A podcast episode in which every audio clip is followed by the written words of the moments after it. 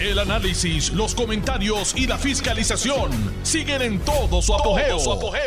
Le estás dando play al podcast de Noti1630, Sin Ataduras, con la licenciada Zulma Rosario. buenas tardes. Hoy es martes 22 de noviembre del año 2022. 22 y 22. Esta es su amiga Zulma R. Rosario Vega en Sin Ataduras por Noti1, la mejor estación de Puerto Rico y primera fiscalizando. Es un día como raro, no sé. Yo no sé cómo ustedes lo sienten. Está como medio detenido. Eh, no está ni siquiera soplando el viento. Eh, pero nada, eh, da la impresión de que por lo menos aquí en mi, en mi comarca quisiera llover, pero no se decide. Y eso hace que uno se sienta así como medio, qué sé yo, a la par con, con el día. Pero aquí estoy, dando la batalla junto a ustedes y preparándome para recibir a mi familia. El Día de Acción de Gracias se avecina. Eh, tengo mucha ilusión. Eh, eh, yo no hago pavo, ni pava tampoco. Eh, pero le pido a unos extraordinarios chefs eh, de acá de Cabo Rojo, Calamata, que hagan algo espectacular. El año pasado ellos nos sirvieron, nos sirvieron el pavo, ¿verdad? Y de verdad que no los cambio, no los cambio. Así que si ustedes van a celebrar, como yo espero, en familia, el Día de Acción de Gracia, asegúrense que haya algo en la mesa, aunque sea un bollo de pan. Lo importante es estar juntos y poder compartir y ponernos al día de nuestras peripecias. Cada uno de nosotros tiene una vida y tiene cosas que aportar en una discusión bonita, sana, eh, cuando nos reunimos. Así que, looking forward. Mientras eso ocurre, estamos a ley de. El día, el jueves no hay programa. Es un día muy sagrado, gracias a Dios, Noti uno. Ese día va a tener un, una actividad, va, va a, vamos a escuchar eh, una programación especial donde van a formar parte personas que todos en Puerto Rico queremos y admiramos. Les voy a decir el, el listado de esas personas que van a estar en ese programa especial. Eh, creo que ustedes se lo van a disfrutar verdaderamente. Miren esto. De 10 a 3, la programación de Noti1 va a estar Gilberto Santa Rosa. Va a estar Jerry Rivas del Gran Combo. Alfred D. Herger. Wow, Alfred, que mucho, que mucho tiene que aportar Alfred. Oscarito, el loco. Y eh, Julio César Sanabria. Así que estoy segura que ustedes van a disfrutar mucho esa programación, que va a ser de 10 a 3 por, por Noti1. Va a haber, se llama Así es mi música en Navidad. Así que vayan preparándose eh, para que puedan escuchar muchas anécdotas y cosas buenas que tienen que compartir, compartir con nosotros estos grandes artistas puertorriqueños. Bueno, pues dicho eso, quisiera, debiera comenzar pues diciendo cuánta tristeza eh, me da el fallecimiento, porque finalmente no pudo lograr vencer el cáncer de alguien que yo admiré muchísimo, Pablo Milanes. Yo quiero que ustedes entiendan una cosa. Yo estudié en la Escuela de Derecho de la Universidad de Puerto Rico desde el año 1976 y me gradué en el año 1979. Ya hace, ya entre 43 años. En aquella época recién estaba comenzando la influencia de la nueva trova en Puerto Rico. Influencia que vino de Cuba. No tenga la menor duda. Y cantautores como Pablo Milanés, Silvio Rodríguez, pues fueron parte de lo que yo escuchaba en esa época. Yo nunca he dejado de ser estadista, no se confundan. una cosa es apreciar la música, apreciar los mensajes, ¿verdad?, de, corte social, eh, sin sentirme que estaba de alguna forma eh, mi ideal. Mi ideal siempre estuvo ahí, siempre ha estado ahí y Dios mediante siempre estará ahí. Los compañeros de mi clase de la Escuela de Derecho, ayer mencioné a dos cuyo hijo fue víctima de un suceso que se está reinvestigando, que es el caso del abogado Carlos Coto. Carlos Coto en Cartagena, porque pues su mamá María Inés y su papá Osvaldo Coto eran miembros de la clase del 79 de la Escuela de Derecho de la Universidad de Puerto Rico. En año de elecciones, que fue cuando yo llegué, año 1976, la universidad siempre es un hervidero de, de opiniones, etcétera. Pero fíjense, ocurrió algo bien bonito. Mi clase había de todo. Habíamos estadistas, estadolibristas, independentistas, come fuego, de todo. Pero siempre fuimos una clase muy unida, muy, muy unida. Bueno, al punto de que eligieron dos veces a esta servidora siendo abiertamente estadista, presidenta de la clase. Así que ahí les, les puedo demostrar que una cosa no está reñida con la otra. Eh, hay que tener apertura de mente. En la vida hay que tener apertura de mente y poder escuchar, entender y aceptar o no los mensajes que llegan a uno. Los mensajes de Pablo Minares eran particularmente mensajes románticos. Distinto a Silvio, Silvio era mucho más, este, Silvio Rodríguez, mucho más político en sus mensajes. Pero ambos eran íconos de la revolución cubana lo interesante, primero que Pablo escribió unas canciones, canciones hermosas. Este, quien no recuerda eternamente Yolanda, Yolanda, eh, y tantas otras que, por las que yo disfruté enormemente. De hecho, es interesante porque de Pablo Milanes en Puerto Rico comienza a darse eh, un, un boom de canción de Nueva Trova. Sus exponentes principales y a quien yo siempre admiré y todavía admiro es Haciendo Punto en Otro Son. En aquella época estaba Tony Croato en Haciendo Punto en Otro Son. Estaba Nano Cabrera. Estaba Josie La Torre. Silverio Pérez. Y aunque tenían sus canciones de corte de izquierda, la inmensa mayoría de sus canciones eran unas canciones muy lindas, cargadas de ritmo y quiero admitirle que yo le compré todos los discos que salieron de Haciendo Punto en Otro Son. Así era mi admiración y sigue siéndola. De hecho, varias veces fui al Teatro de la Universidad y al Centro Bellas Artes para escucharlo después que ya había pasado el boom de Haciendo Punto en Otro Son. Así que mi admiración por Pablo Milanés nunca decayó. Siempre me gustó. Cosas de la vida, años más tarde, específicamente en el año 2019, en algún momento, eh, yo voy a una actividad en la legislatura de Puerto Rico, en el Capitolio, y me encuentro con eh, el Salón de las Mujeres Ilustres. Y allí se exponen unos retratos pintados, preciosos, de esas mujeres ilustres, entre ellas está Carmen Jovet, by the way. E indagué quién era la persona tan talentosa que estaba pintando esos cuadros.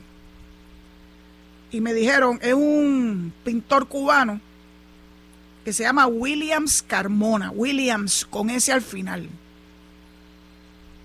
Bueno, pues yo procuré, verle a conocer a esta persona porque me interesaba dejar como un legado en la oficina, no un retrato enorme, sino una pintura basada en, un, en una foto mía. No tenía que posar, era cuestión de que el artista reflejara en esa pintura pues mi carácter. Y lo pintó. Williams Carmona hizo Oiga, que yo me vea bonita en un retrato no es precisamente algo fácil. Hay que ser tremendo artista.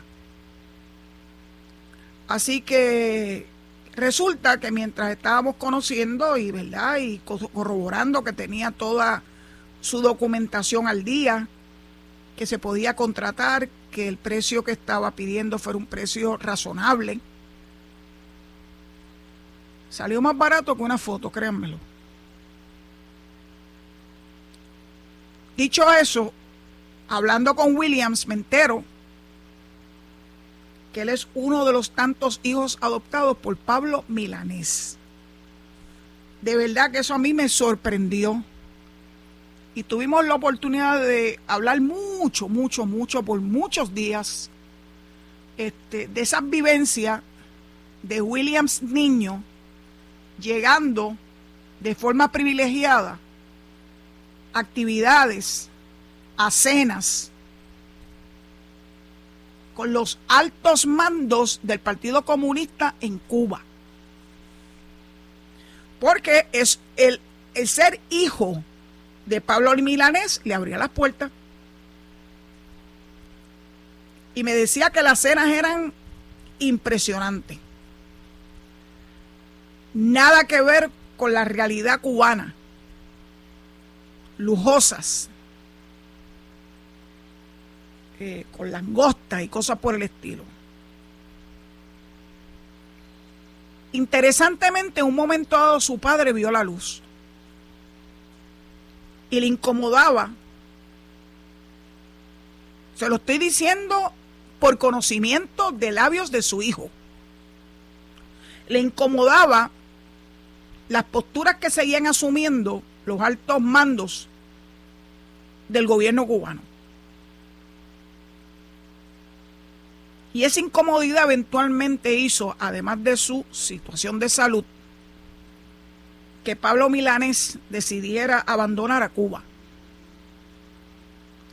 he escuchado a mucha gente decir, fue a, España a tratarse para el cáncer. No, fue a España huyendo del régimen cubano.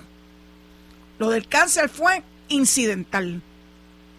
Pues Pablo ya, ya muchos años en España.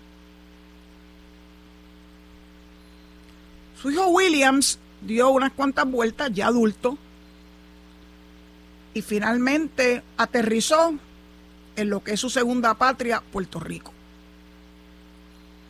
Se siente muy feliz, muy a gusto de vivir acá, en nuestra isla, que compartimos con él y con su enorme talento. Así que cuando esta mañana en conocimiento del fallecimiento de Pablo Milanés, no solamente me acordé del Pablo Milanés que me enamoró con sus canciones allá para la década del 70, sino que particularmente me acordé de estas conversaciones que sostuve con Williams. Este, como les dije, en algún momento en el año 2019. En consecuencia, pues le escribí una nota y una nota sencilla, pero que cuando uno tiene que comunicarse con un hijo ante la pérdida de un padre, pues uno lo tiene que hacer con mucho, con mucho cuidado, ¿verdad? Así que mi nota fue bien simple, se la voy a leer ad verbatim. Un abrazo solidario ante la pérdida de tu amado padre desde Boquerón, Zulma. Me contesta, muchas gracias mi hermanita. Mi padre será luz para muchos en este mundo que buscan el sentido de la humanidad. Que Dios lo ilumine siempre. Descansa en paz mi viejito, nos veremos algún día. Yo sé que él tiene que estar muy afectado por la muerte de su padre, lo sé. Lo sé porque exudaba ese orgullo de hijo sobre lo que era una figura conocida, ¿verdad? Una figura pública muy conocida, pero que para él era simple, era su papá. Así que, ¿qué les puedo decir? A Williams le reitero mis condolencias, que siga orgulloso de su padre. Yo estoy segura que el padre es muy orgulloso de él como artista, pero en las bellas artes. Y como dice, ¿verdad? En Castilla la Vea, the show must go on. Así que descanse en paz, Pablo Milanés. Su música vivirá eternamente, como eternamente Yolanda siempre vivió en nuestros corazones. Y bueno, pues este es mi pequeño y humilde homenaje a alguien que marcó mi vida eh, como artista y posteriormente, ¿verdad? Como el ser humano que conocí a través de los ojos de, sus, de su hijo. Si lo admiraba cuando era para mí un simple cantautor extraordinario, lo llegué a admirar aún más por su valentía de enfrentarse con el régimen cubano y reclamarle que se habían desviado de lo que le habían prometido al pueblo de Cuba. Hay que ser muy valiente para hacer eso, o sea, muy, muy valiente. Así que doblemente descanse en paz Pablo Milanés. Voy a cosas más mundanas. Me llamó la atención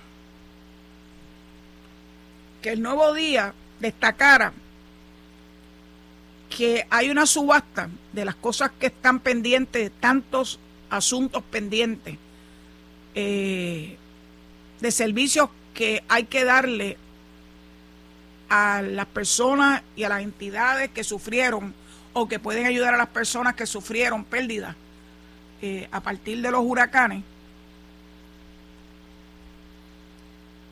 Y lo destacan como si fuera algo excepcional. Mire, yo estuve de 1980 hasta 1985 en el gobierno. Y era un estándar operating procedure que cada vez que se otorgaba una subasta, inmediatamente venía un proceso, un cuestionamiento. De la misma por algunos o todos, muchas veces era uno, de los licitadores que no habían conseguido la buena pro. Eso es Standard Operating Procedure. No sé por qué lo destacan.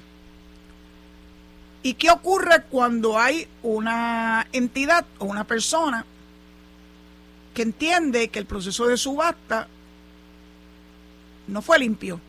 Pues mira, pues tú acudes a una entidad de mayor rango, a la agencia que otorga la subasta, y cuestionas y explica las razones de tu cuestionamiento. Esa subasta, como se debe imaginar, es multimillonaria. Aunque en el artículo nunca dicen de cuántos millones estamos hablando, pero ponen como, ¿verdad? Como algo similar a unas subastas que fueron otorgadas ya hace tiempo como parte de este proceso de recuperación y que sus contratos alcanzaron los 158 millones. Así que por alguna razón yo sospecho que esta que esta subasta también es multimillonaria. Así que los que no fueron escogidos uno o todos o algunos van a buscar la forma de atrasar el otorgamiento final, la firma del contrato, que es lo que proviene después que eh, se abren los pliegos y se escoge a la empresa eh, que habrá de llevar a cabo los trabajos. Y los retrasan y los retrasan y los retrasan. Mire, eh, si mal no recuerdo, en, en educación hubo un retraso de creo que como tres años de una subasta de computadora. La gente se pregunta por qué se tardan tanto eh, el que llegue el servicio o llegue el equipo o llegue, ¿verdad? Este, lo que se ha subastado. Y muchas veces por estas dilaciones que ocasionan los que no, los que compitieron y no lograron. ser los escogidos. Esa insatisfacción, pues lo que hacen es que llevan hasta las últimas consecuencias a los que tienen derecho sus planteamientos de que la empresa escogida no tenía los atributos que tenían ellos. Pero lo que me llamó también la atención es que la empresa que está poniendo sus expresiones en contra del, que se llegó a la subasta, eh, una de las razones que esboza la agencia contratante es que había conflicto de intereses. Y la persona que aparenta tener conflicto de intereses hizo una solicitud, una solicitud de opinión a la oficina de ética. Yo quiero aprovechar para explicarle que cuando alguien solicita una opinión a la oficina de ética, tiene que poner en conocimiento a la oficina de todos los detalles, aunque sea lo más mínimo. Si no pone todo, ¿verdad? Las cartas sobre la mesa, la opinión pues va a estar, siempre va a estar basada en la información que dan. Así que cuando a mí me solicitaban una opinión, lo primero que yo le decía al que me solicitaba la opinión, a la oficina, pon toda la información relevante para que la oficina pueda hacer la evaluación y poder expresarse sobre esa situación. Así que en este caso, aparentemente, el potencial conflicto de intereses, que fue una de las razones por la cual no lo otorgaron el contrato a los que ahora andan en el Tribunal de Apelaciones, era precisamente un supuesto conflicto de intereses. A esa subasta fueron Boston Consulting, Accenture, que fue el que se llevó la buena pro, RDI Group, Regulatory Compliance Services, CSA Architects and Engineers, Deloitte Consulting, Hill International, que es la que está eh, impugnando, e Innovative Emergency Management Inc. Toda esa gente, y quien único está impugnando es una de ellas. Así que se tardará el proceso el tribunal emitirá su laudo y determinará si la subasta se llevó conforme, ¿verdad? conforme a ley y reglamento o si por el contrario hubo algo que invalide la misma y tenga entonces que volver otra vez al punto cero. Lo que llama la atención es que eso se convierta en una primera plana. O se hacen o se hacen o no conocen el andamiaje de la subasta en el gobierno. Deben preguntarle a la directora de Servicios Generales que tiene que pasar por esto constantemente cada vez que se anuncia que va a haber una, ¿verdad? un servicio o un equipo que el gobierno interesa adquirir, se les notifica de la fecha en que se van a hacer público a los que interesen dar ese servicio o ofrecer ese equipo los pliegos para que vean las especificaciones y que luego que se lleva a cabo el proceso formal de adjudicación de subasta no falla, no falla. Es más, son pocos los casos que no hay uno de los participantes que impugne. Así que no sé por qué le dieron una primera plana, pero yo quise aprovechar, ¿verdad?, mi conocimiento de cómo es que se bate el cobre en el gobierno, para que ustedes vean cómo las primeras planas se tornan en acomodaticia dependiendo a quién quieran meterle el aguijonazo. Voy a entregarle el micrófono a Edwin porque ya se llegó la hora y después que regrese todavía hay cosas que quiero compartir con ustedes, así que les ruego que se mantengan en sintonía con Noti1, que una vez culmine la pausa, yo estaré aquí de regreso con ustedes. Muchas gracias. Estás escuchando el podcast de Sin Atadura. Sin Atadura. Con la licenciada Zulma Rosario. Por Noti1630. Saludos, Nicole. Espero que estés disfrutando del arbolito de Navidad.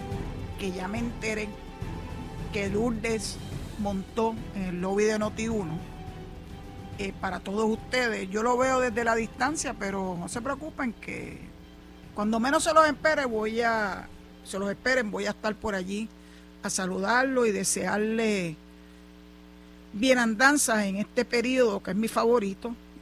Se inicia con el Día de Acción de Gracias y naturalmente todo ese espacio que nosotros los boricuas disfrutamos tanto, que es la Navidad.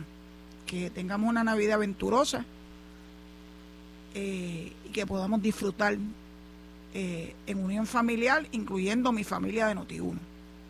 Así que gracias Lourdes, pero además Lourdes me mandó una foto de una obra de Williams Carmona que está en el lobby de Noti1 eh, y que era un afiche para la Noche de Estrella del año 2007 de Fidelity, una de las emisoras hermanas de unos Radio Group. Así que ven cómo, cómo se hilan eh, sin uno proponérselo cosas que nos unen lo que nos une siempre es lo que yo quisiera que le demos mayor énfasis. Son demasiadas las cosas que se hacen alusión que nos dividen. Yo prefiero tratar de hacer de este programa un, programa que nos una, aunque tengamos diferentes opiniones de diferentes temas, siempre y cuando lo hagamos con el mayor de los respetos y con algo, ¿verdad?, de profundidad.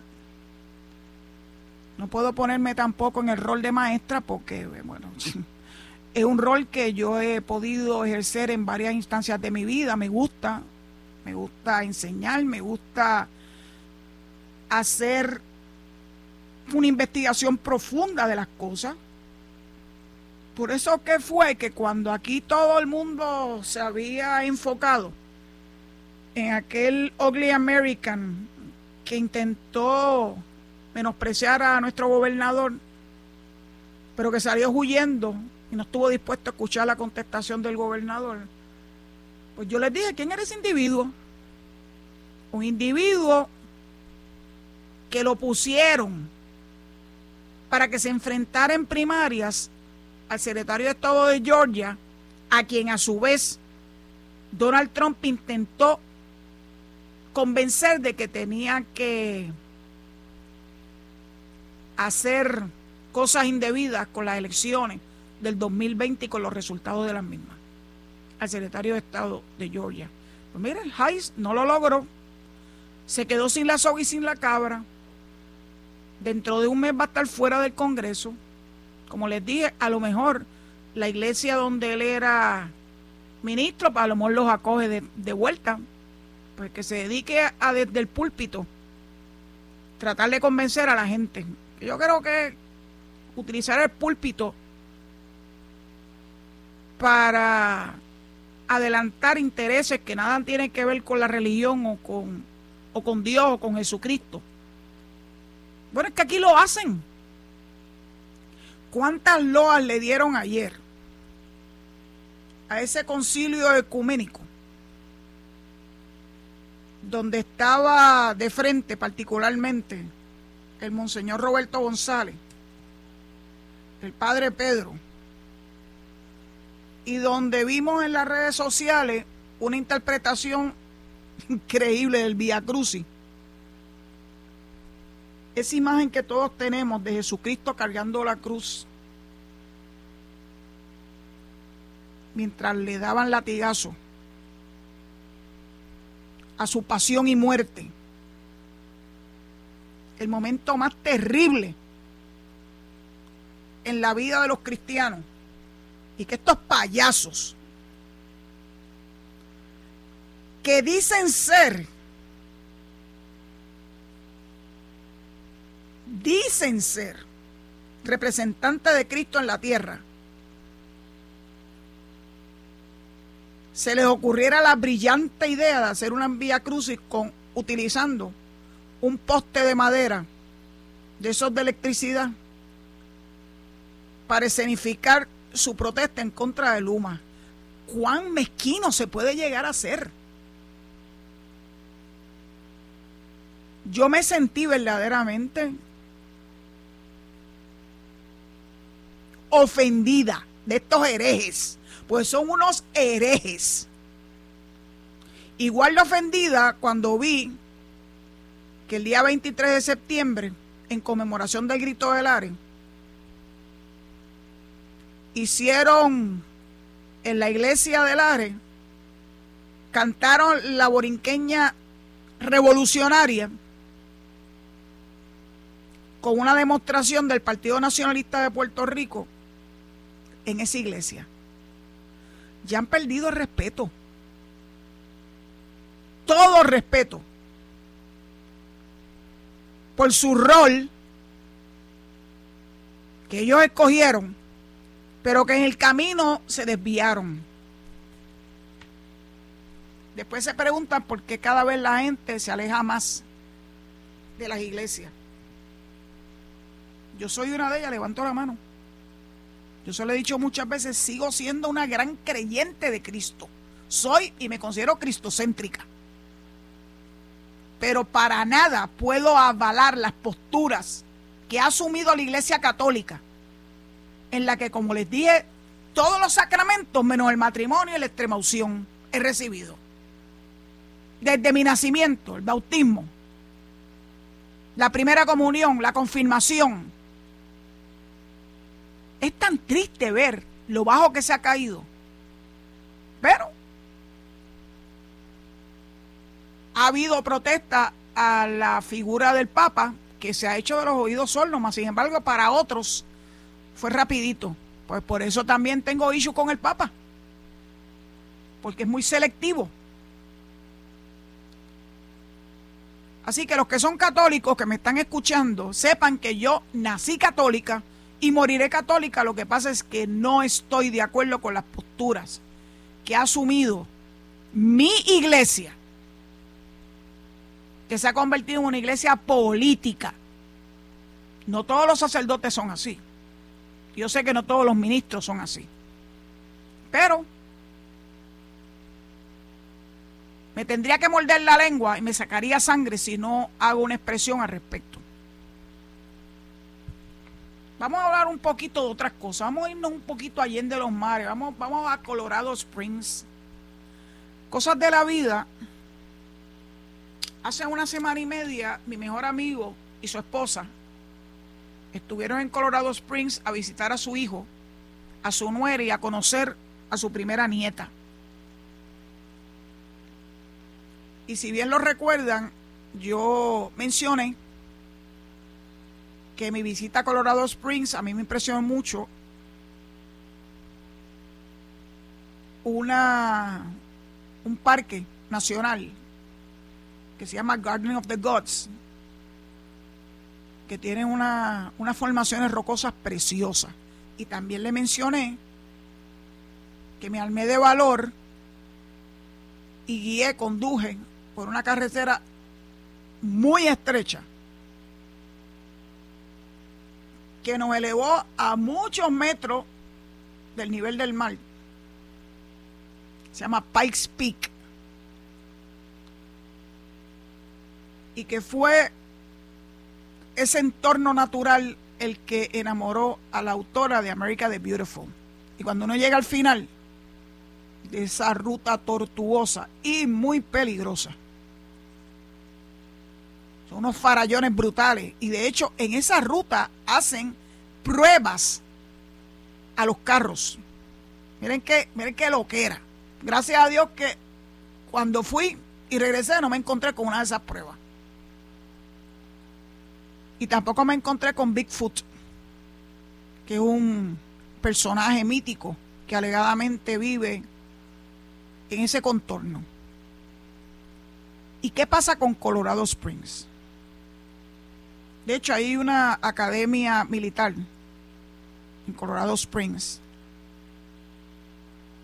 Y hay bases de las Fuerzas Armadas de los Estados Unidos.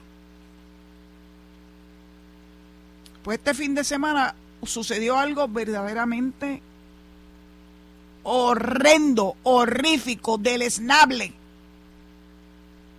Un individuo armado con una de esas armas que ruego a Dios que la saquen del mercado, porque es con las que utilizan para hacer las matanzas más crueles. En escuelas, en iglesias, en centros comerciales, siempre basado en el odio. Y tengo que hablar de este caso, porque aparte de que era una discoteca gay, derecho a que tienen, ¿verdad? Porque se vive en una democracia y uno tiene derecho a exhibir lo que uno quiere exhibir. Siempre y cuando no sea, ¿verdad? Algo fuera de lugar. Y en esa discoteca iban personas de todo, straight, gay, you name it. Porque se llevaban a cabo concursos eh, que aquí en Puerto Rico los inició Johnny Rodríguez, el hermano de Tito Rodríguez, con aquel cotorrito famoso en Santurce.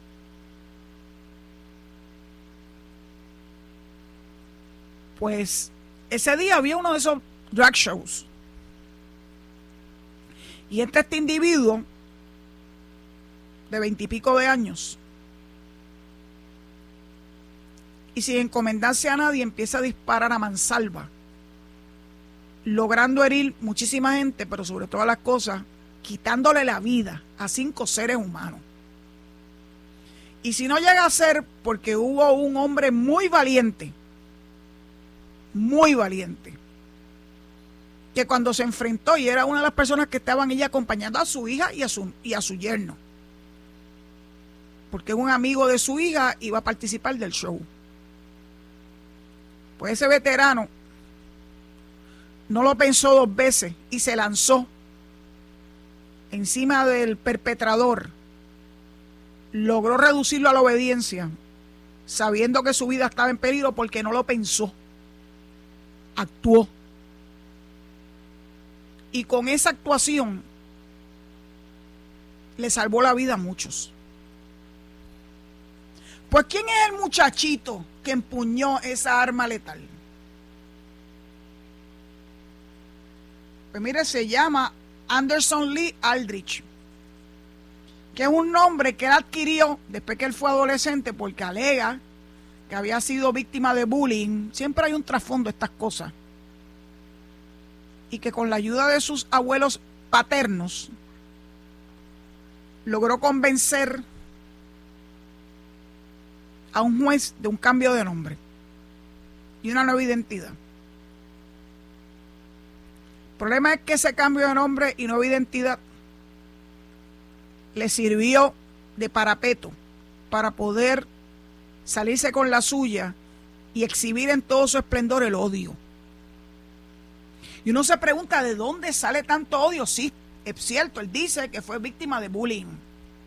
Y claro que eso puede tener un efecto cuando ya el niño se convierte en adulto. Pero es interesante que en su vida también ocurrieron otras cosas. Su mamá había sido enjuiciada por pegar fuego, arson, que es un delito grave. Y el papá de su mamá, o sea, su abuelo materno,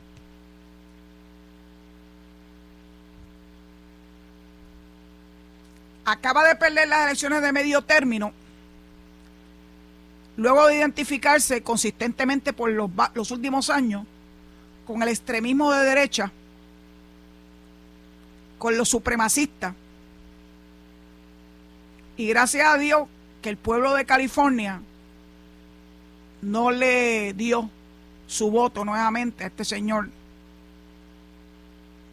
Lo pueden buscar. Yo me siento y leo.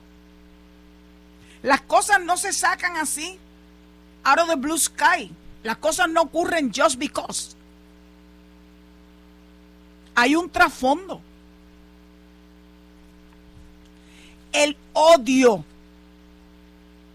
en que este niño creció fue el detonante de esa matanza. Sobrevivió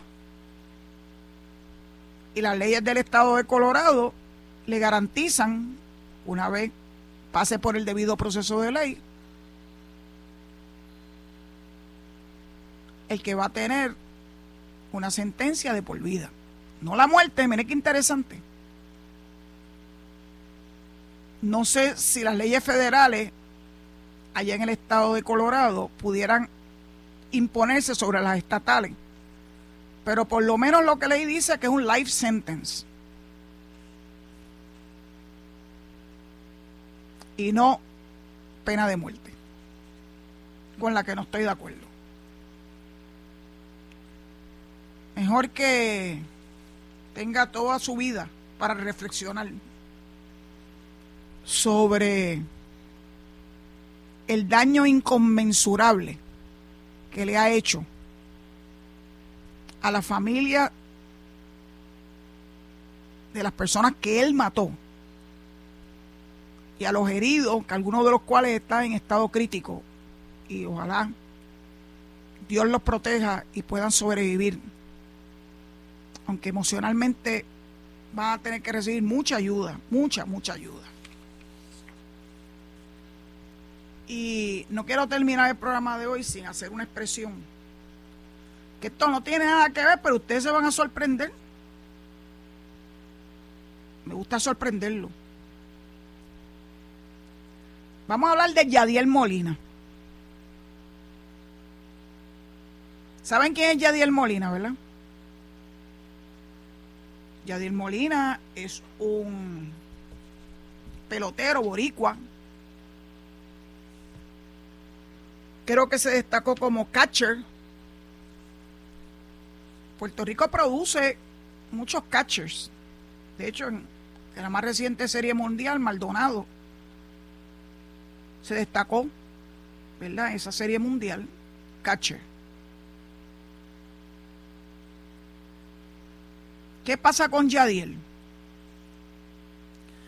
Yadiel tiene un carácter volátil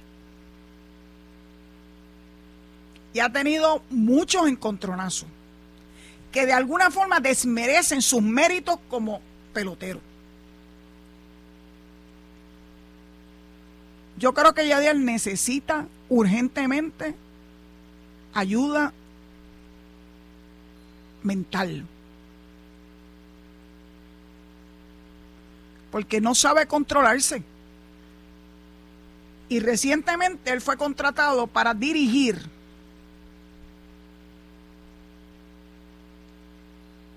la, en la Liga Venezolana de Béisbol a los Magallanes, ese equipo de allá de Venezuela. Yo tengo un, yo tengo un particular cariño por Venezuela. Nuestro viaje de graduación de cuarto año en el año 72 fue a Venezuela. En vez de hacer un senior prom, nosotros entendíamos que hacer un senior prom una botadera de chavo y los chavitos que recogimos lo utilizamos la clase para irnos de viaje para Venezuela y yo creo que ustedes han escuchado en más de una ocasión que hay uno de mis oyentes que también coincidió en Venezuela y que nosotros relajamos un ratito diciendo que estamos seguros que bailamos en el hipocampo al son de Andy Montañez, que entonces estaba en Venezuela, casado con una venezolana y que era parte de una de las orquestas más famosas en Venezuela. Después mi hermana estuvo dos años allá en Venezuela con su esposo y sus hijos. Pude ir a visitarla. Me enamoré de Venezuela. Venezuela es un país hermoso. Qué lástima que no podamos visitarlo. Por la desgracia del régimen desde Chávez para acá y ahora con Maduro. Algún día regresaremos si Dios lo permite. De hecho, recientemente conocí a una señora venezolana que hace arepas genuinas, auténticas, y las vende aquí en Cabo Rojo. Y qué cosa rica. Así que mi amor por Venezuela rebasa los años. Y Yadiel, que tiene una oportunidad de desempeñarse como dirigente de los, creo que son los Águilas de Magallanes, no sé, los navegantes de Magallanes. Si no se coge para su número, va a desperdiciar esta oportunidad. ¿Se acuerdan cuando Yadiel también se metió en lo del verano del 19? Como que no miden sus acciones. como que no entran en, ¿verdad? en razón de que cuando tú te conviertes en un ídolo de un pueblo, tú no puedes ir a estas cosas que evidentemente van a tener detractores, muchos detractores. Así que Yadiel lleva un caminito incorrecto en su vida. Y yo lo único que deseo, porque a mí me gusta mucho el béisbol profesional. De hecho, los otros días me enteré que existe un, un equipo que se llama RA12 y me puse a ver igual que era eso. Y es un equipo que formó Roberto Alomar. Así se llama, RA12. Yo estoy acostumbrada a los criollos de Cagua, a los gigantes de Carolina, a mis queridos cangrejeros de Santurce a los Leones de Ponce y a los Indios de Mayagüey. De momento me encuentro con un RA12. Bueno, pues. Por cierto, Santurce está en el segundo lugar empate con Carolina. Ustedes dirán, pero qué mezcolanza de temas ha traído esta mujer hoy. Es que la vida es así, una mezcolanza. Y yo me la disfruto y me la también la, la vivo al tope. Y me gusta compartir con ustedes estas experiencias de vida porque pienso que de alguna forma le doy otro giro a mi vida y a la de ustedes. Y finalmente, porque tengo que entregarle el micrófono a Edwin. Mañana vamos a hablar un chipito de Luma porque todavía hay muchas cosas que se quieren seguir discutiendo de Luma y como aquí tienen una fijación con Luma, pues mañana yo les voy a decir algo de Luma. Así que dicho eso, los voy a dejar con la incógnita. Le entrego el micrófono a Edwin González allá en Noti1, deseándole que tengan una excelente tarde y que se mantengan en sintonía para que puedan escuchar a Enrique Quique Cruz en su análisis 630 y a Luis Enrique. Luis Enrique Falú posteriormente. Será hasta mañana si Dios lo permite. Pórtense bien y que Dios los cuide. Hasta mañana. Esto fue el podcast de Noti 1630, sin ataduras, con la licenciada Zulma Rosario. Dale play a tu podcast favorito a través de Apple Podcasts, Spotify, Google Podcasts, Stitcher y notiuno.com.